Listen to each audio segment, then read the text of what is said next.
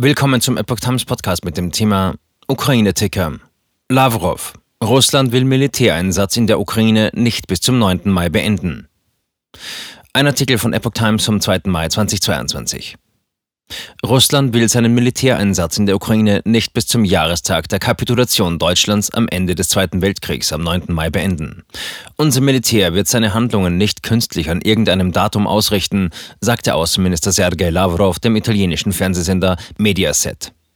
Das Tempo des Einsatzes in der Ukraine hängt in erster Linie von der Notwendigkeit ab, die Risiken für die Zivilbevölkerung und die russischen Militärangehörigen zu minimieren, fügte Lavrov in dem am Sonntag ausgestrahlten Interview hinzu.